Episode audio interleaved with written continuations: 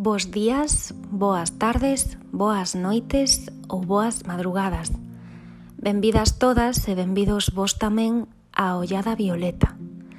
Comeza o outono e comeza despois dun descanso de verán a grabación de novos episodios, de episodios de outono que van a estar moi relacionados ca literatura, con anécdotas que, que lle ocorreron a escritoras ben coñecidas e e sobre todo con sentimentos, con historias e de novo cunha casa violeta que pode estar nun camposanto, no medio dun monte, cerquiña dun faro, lonxe do mar tamén, ou que tamén pode ser un barco.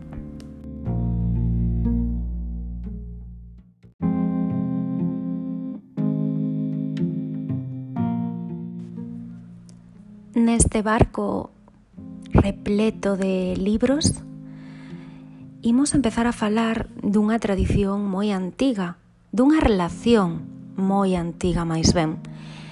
As mulleres e a literatura tiveron unha relación tan remota que incluso nos leva á orixe mesma da palabra que usamos para referirnos á atracción sexual entre mulleres. Polo tanto, mulleres de literatura, mulleres lesbianas e literatura tiveron unha relación sempre intensa e remota.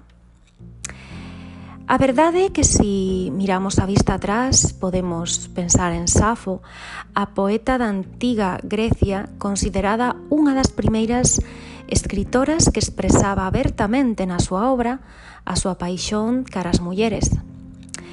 Safo eh, naceu en Metilene, na illa de Lesbos, onde dirixía unha escola exclusiva para mulleres. Aínda que grande parte da súa obra perdeuse, os versos que se conservan de Safo constatan o amor que sentía cara as mulleres e a forma en que expresaba a beleza feminina.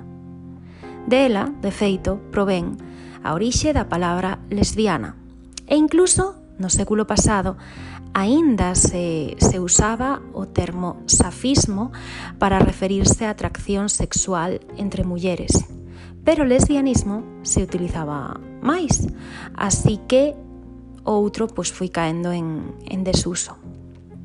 Na historia da literatura tivemos grandes plumas de mulleres que amaron a outras mulleres, pero non podemos considerar que todas sexan escritoras de literatura lésbica, dado que en algúns contextos falar abertamente do tema era un tabú incluso ilegal.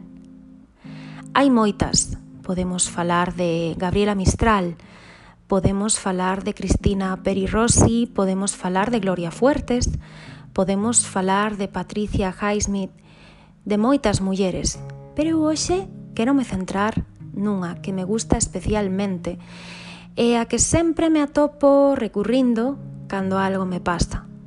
Os seus libros sempre son un bálsamo e tamén unha bofetada de realidade cando preciso deixar de voar sobre algúns pensamentos negativos e regresar de novo co barco a miña illa particular que tamén é vosa.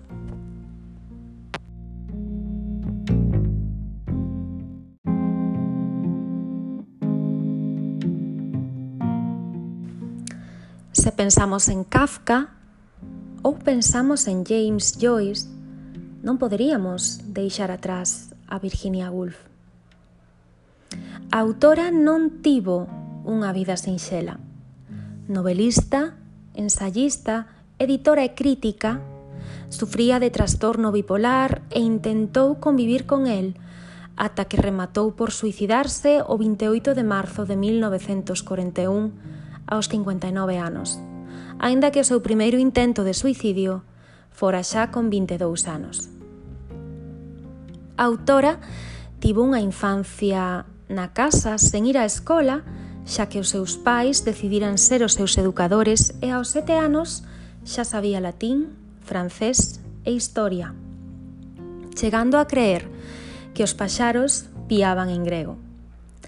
Entre unha das anécdotas máis populares da súa vida destaca ese momento no que decidiu, xunto con cinco amigos, pintar a cara de negro e facerse pasar todos polo príncipe de Etiopía e o seu séquito, logrando subirse a un dos acorazados da Real Armada Británica nunha viaxe de 40 minutos. A autora de La señora Dalloway, Las olas e Alfaro, naceu no ano 1882 en Londres.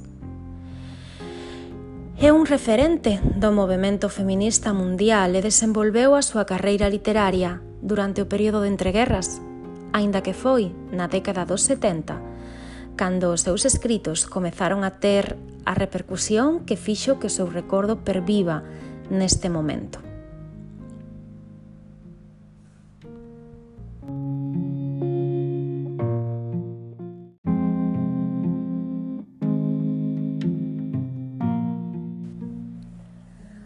foi o cuñado de Virginia, Clive Bell, o que advertiu a novelista da existencia dunha aristócrata moi coñecida en Londres, concretamente Vita Sackville West, abertamente lesbiana, que quería coñecer a Virginia.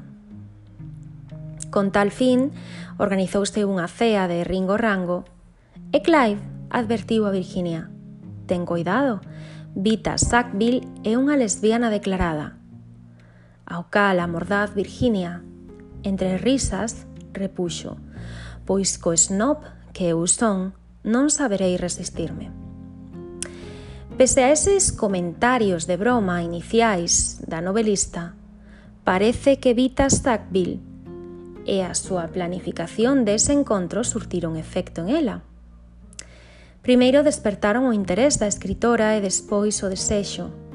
En algún punto intermedio fixo o acto de presencia, ademais, o amor. E testimonio disto quedou por escrito a través das numerosísimas cartas que se cruzaron as dúas mulleres.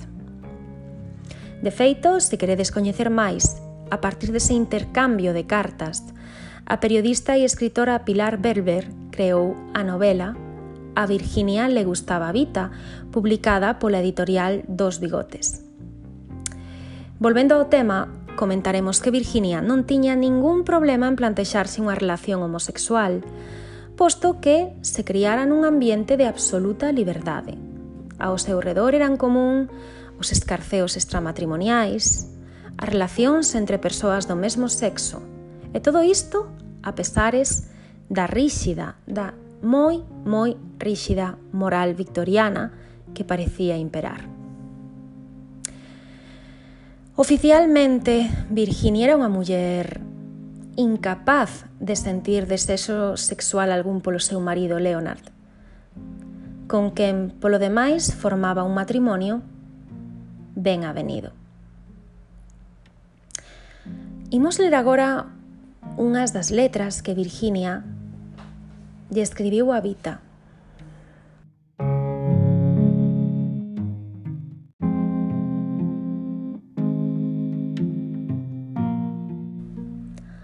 Gústame o seu camiñar a grandes pasos, coas súas longas pernas, unha vita rutilante, rosada, abundosa, como un racimo con perlas por todos lados o teu abundante peito, sí, como a un gran barco coas velas desplegadas, navegando. Extrañeite, extrañeite e seguirei extrañándote.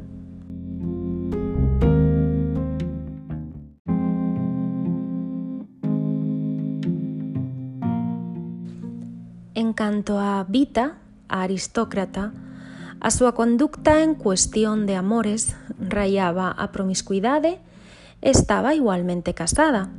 O seu esposo, Harold Nicholson, era tamén abertamente homosexual e aceptaba de bo grado as andanzas dela por moito escándalo que causaran. Non todo o mundo era igual de tolerante. O marido dunha das súas amantes, o poeta sudafricano Roy Campbell, perseguiu a Vita por medio Londres cunha pistola cando se enterou da infidelidade da que era víctima. Había sintonía e complicidade en ambas parellas, entre os matrimonios mesmos, que mantiveron a súa amizade ata o final. Non existían celos entre os Gulf e os Nicholson. Pois chegaran ambos á mesma definición de confianza – O mellor Leonard fora o menos contento coa situación, pero non por medo a que Virxinia se alonxase del, senón a que as emocións en xogo poidesen volver a perturbar a mente de Virxinia. A escritora padecía depresións dende os 13 anos cando morreu súa nai e, como é sabido por todos, acabaría suicidándose máis tarde. Vita e ela a pesares de estar separadas 10 anos, iniciaron unha relación de alta intensidade. Deitáronse xuntas por primeira vez a noite do 17 ao 18 de decembro de 1925, segundo sabemos por unha carta de Vita ao seu marido e polo seu diario. Virginia recatárase un pouco co seu, sabedora de que Leonard tiña a costumbre de lelo mentras que a súa amante nin se molestaba en poñer unha cadea o seu diario para tapar as súas aventuras. Moi pronto se convenceron as amantes de que o ideal era continuar co seu estado de esposas como ata entonces e non pensar en cambios de vida. Pois, como dicía Virginia, o amor é suficiente para querernos. Non precisamos añadirlle a rutina dunha convivencia que ben podería ser desastrosa.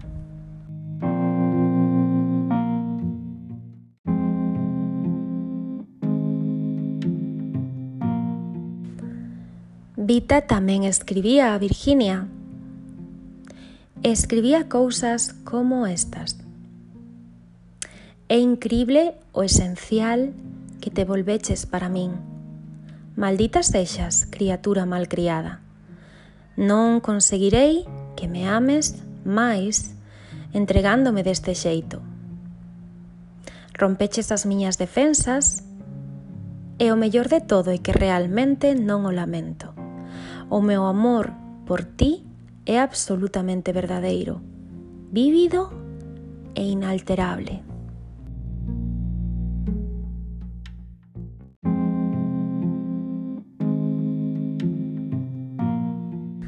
a pesar dese amor.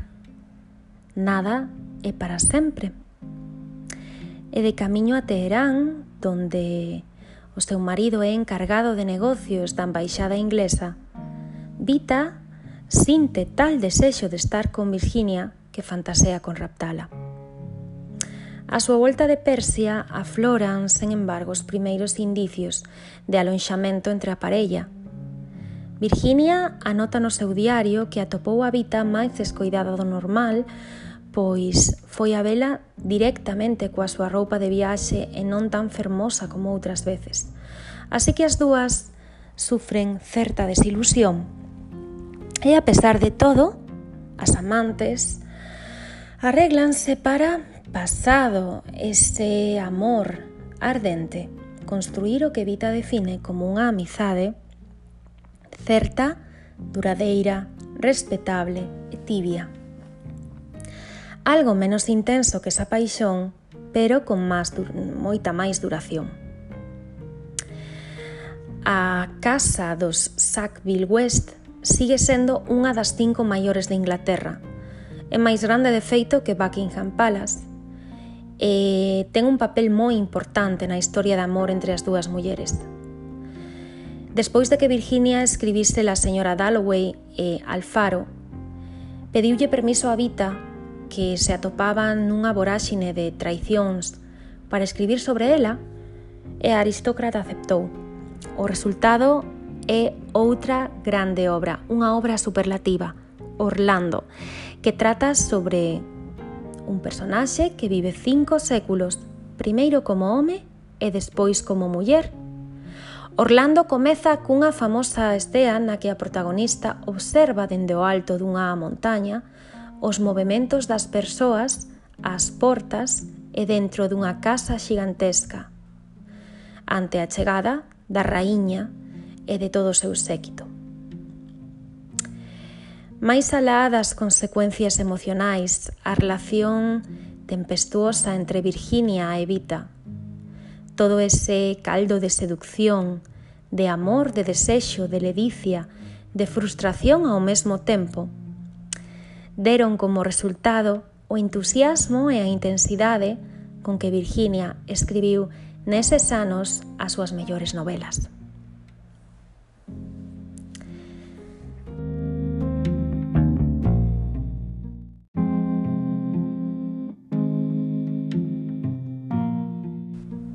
Unha das frases máis célebres de Virginia encerra todo o sufrimento que padecía cando dixo a vida é un sono, o despertar é o que nos mata. Encheu os bolsillos do seu abrigo de pedras e meteuse no río que pasaba a carón da súa casa e afogou. Suicidouse, viuse incapaz de pasar por outro período máis de tebras. Sinto que vou a volverme tola de novo. Creo que non podemos pasar outra vez por unha desas épocas terribles. E sei que non poderei recuperarme. Así, lle deixou por escrito ao seu marido Leonard Woolf. O nome de Virginia volveu a soar con relevancia, primeiro en Reino Unido e máis tarde a nivel mundial, pola súa defensa do rol da muller na sociedade machista. Unha vez que os movimentos feministas foron collendo máis forza e tendo a Virginia como unha das súas referentes.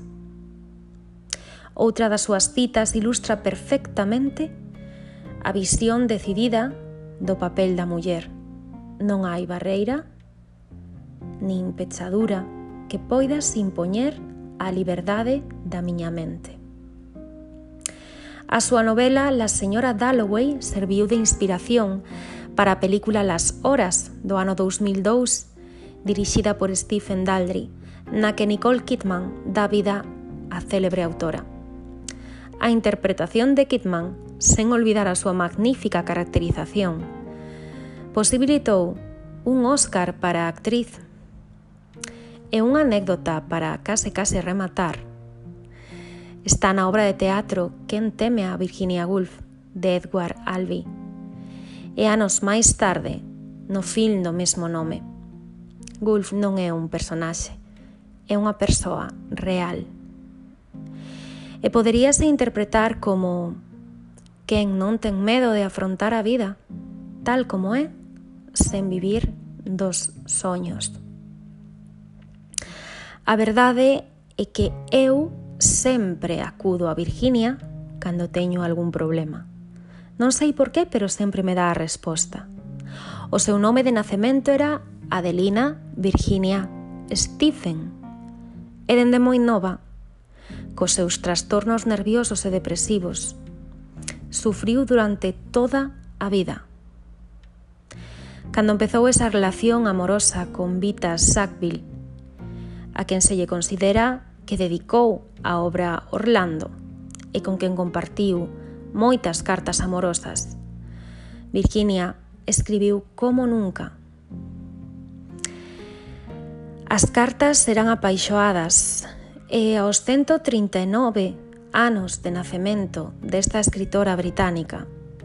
A verdade é que eu recomendo que miredes todos os datos que poidades sobre a escritora porque vaga a pena coñecer a alguén que falou da súa primeira noite con outra muller como falou Virginia Woolf.